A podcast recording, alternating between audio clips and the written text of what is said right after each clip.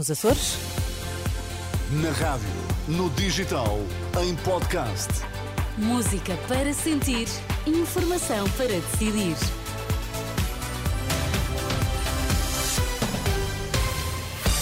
E Sérgio Costa, bom dia. Bom dia, Quais são uh, os temas que marcam esta edição das nove? Subida do endividamento das famílias eh, para despesas em saúde é prova de que o SNS não responde, dizem médicos de saúde pública.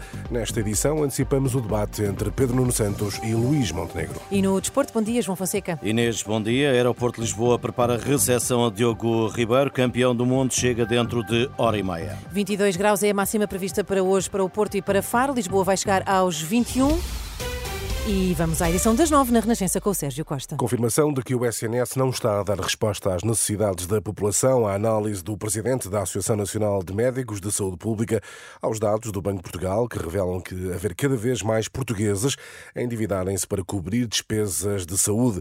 A Renascença, Gustavo Tato Borges, avisa que a população com menores rendimentos poderá ficar sem acesso aos cuidados. Há aqui uma noção clara de que o SNS não está a chegar onde chega, onde devia chegar chegar, melhor dizendo, e acima de tudo temos população, aquela que consegue ter rendimentos para pagar, vai conseguir ter melhores acessos a cuidados de saúde. Aquela que não tem rendimentos vai ficar mais bloqueada. Aliás, o acesso à saúde é um dos indicadores mais eh, débeis e seria mais, mais fracos até que nós temos quando comparamos com os países da OCDE. A reação de Gustavo Tato Borges aos dados do Banco de Portugal, hoje divulgados pelo Diário de Notícias, cresce o endividamento para despesas em saúde.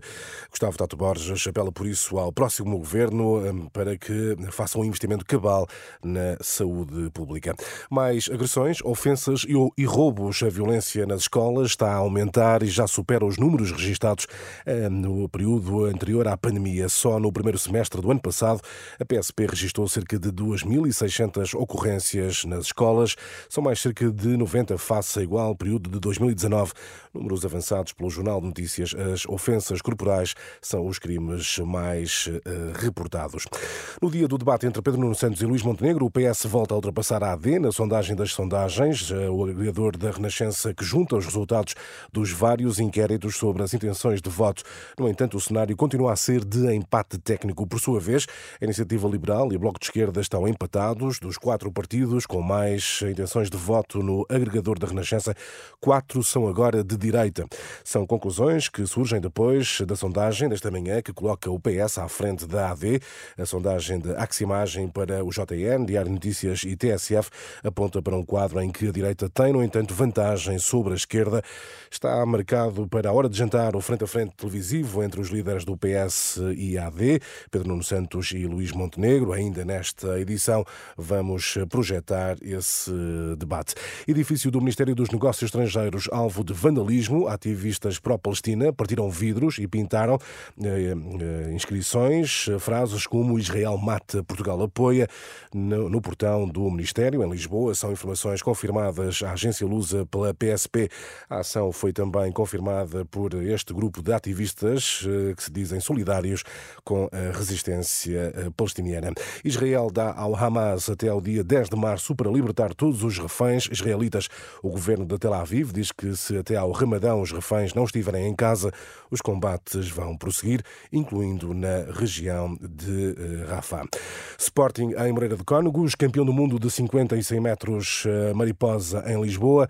Vamos, João Fonseca, aos destaques da informação desportiva. É verdade e será dentro de hora e meia preparativos no aeroporto Humberto Delgado para a chegada do vencedor e medalha de ouro nos 50 e 100 metros mariposa. O voo que traz de regresso a Lisboa, Diogo Ribeiro, está nesta altura a atravessar Espanha.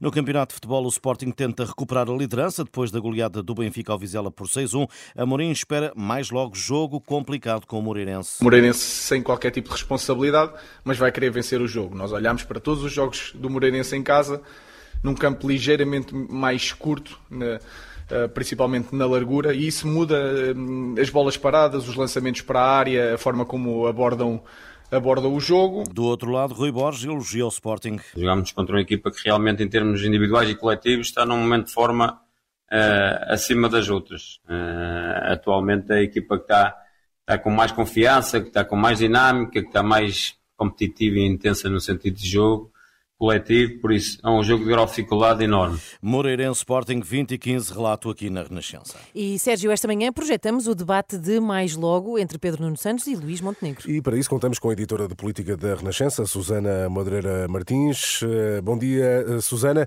A pergunta é clara: o que é que pode ser decisivo para que um dos candidatos possa sair eh, vencedor do debate de mais logo à hora de jantar?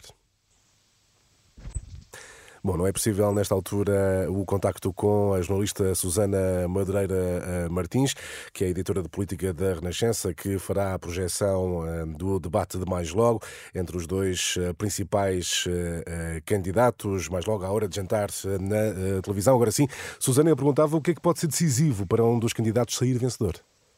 Bom, será curioso de ver, por exemplo, que argumento levará Pedro Nuno Santos para um debate com Luís Montenegro, porque o argumento óbvio caiu por terra. O não é não ao Chega do líder do PSD estragou aquela tese socialista do papão de que vem aí uma aliança com o partido de André Ventura. Foi assim que António Costa ganhou as eleições de 2022. Ora, com que argumentos é que Pedro Nuno Santos vai apelar ao voto útil? Vai ser interessante de ver. Luís Montenegro, se quiser atrapalhar Pedro Nuno Santos, é ter feito o trabalho de casa como fez para o debate com Ventura, ou seja, escolher umas quantas medidas emblemáticas do Partido Socialista, ter feito as contas e perguntar na cara de Pedro Nuno Santos se há petróleo no Largo do Rato. Uh, Susana, Justiça tem estado algo ausente dos debates. Poderá ser este o debate em que a Justiça pode ser, de facto, um tema marcante? Sim, eu acho que sim. Ambos os candidatos têm andado sob gelo fino ao falar de justiça. Aliás, eh, Pedro Nuno Santos levou até ao limite a sua vontade de não falar de casos judiciais específicos nesta campanha, muito por causa do processo influencer. O caso da Madeira já obrigou o líder do PS a ter diversas exposições, até algumas diferentes, eh, e o líder do PSD, muito por causa do adiar eh, na resolução da governabilidade na Madeira, tem conseguido passar um pouco ao largo de algo que podia atropelar esta campanha. Agora, também tenho uma curiosidade pessoal para saber o que vão dizer quanto ao futuro da, da Procuradora-Geral da República, Lucília Gago, eh, ou, por exemplo, eh, que posição terão sobre a escolha dos juízes para o Tribunal Constitucional, porque aí, por exemplo, sobre os juízes do, do, do Raton, eh, o PS e o PSD terão mesmo de entender-se, uhum. quer queiram, quer não, porque Muito... há eleição na Assembleia da República. Muito rapidamente, Susana, o que é que ainda estará uh, por esclarecer também? Uh, deve ser esclarecido neste, neste debate, rapidamente. Como é que se governa em, em minoria? Luís Montenegro tem fugido a esta pergunta. Na Renascença, eh, um dirigente destacado do PSD, Pedro Duarte, admitiu que os social-democratas, se não ganhassem as eleições, viabilizassem um, um, governo minoritário do PS. Montenegro nunca respondeu a esta pergunta. Pedro Nuno Santos já disse que será muito difícil viabilizar um governo minoritário do PS. Eh, é, isto frente a frente, uma nota final. Este frente a frente, por ser o último, tem essa vantagem de já trazer o lastro sobre quem faz entendimentos com quem. Obrigado, Susana. Estão assim lançados os dados para o debate de mais logo. A projeção em que canal de vai dar este Susana debate? Madureira Martins, né? Sérgio Costa. na SIC. Muito bem. Exato. Uh, temos estado a falar muito, mas é verdade, também é, é bom saber se. A hora de jantar. Ver. Já o debate das rádios, relembro, com todos os candidatos, está agendado para as 10 da manhã do dia 26 de fevereiro. Será um debate em simultâneo na Renascença, Antena 1, TSF e Observador. Muito bem, tudo a ouvir. São 9 e 8, bom dia.